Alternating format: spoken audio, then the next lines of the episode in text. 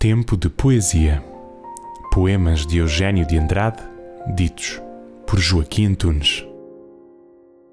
Toda a poesia é luminosa. Toda a poesia é luminosa, até a mais obscura.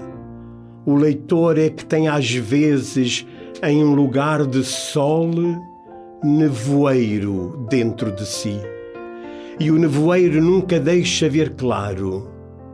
Se regressar outra vez e outra vez e outra vez a essas sílabas acesas, ficará cego de tanta claridade. Abençoado seja se lá chegar.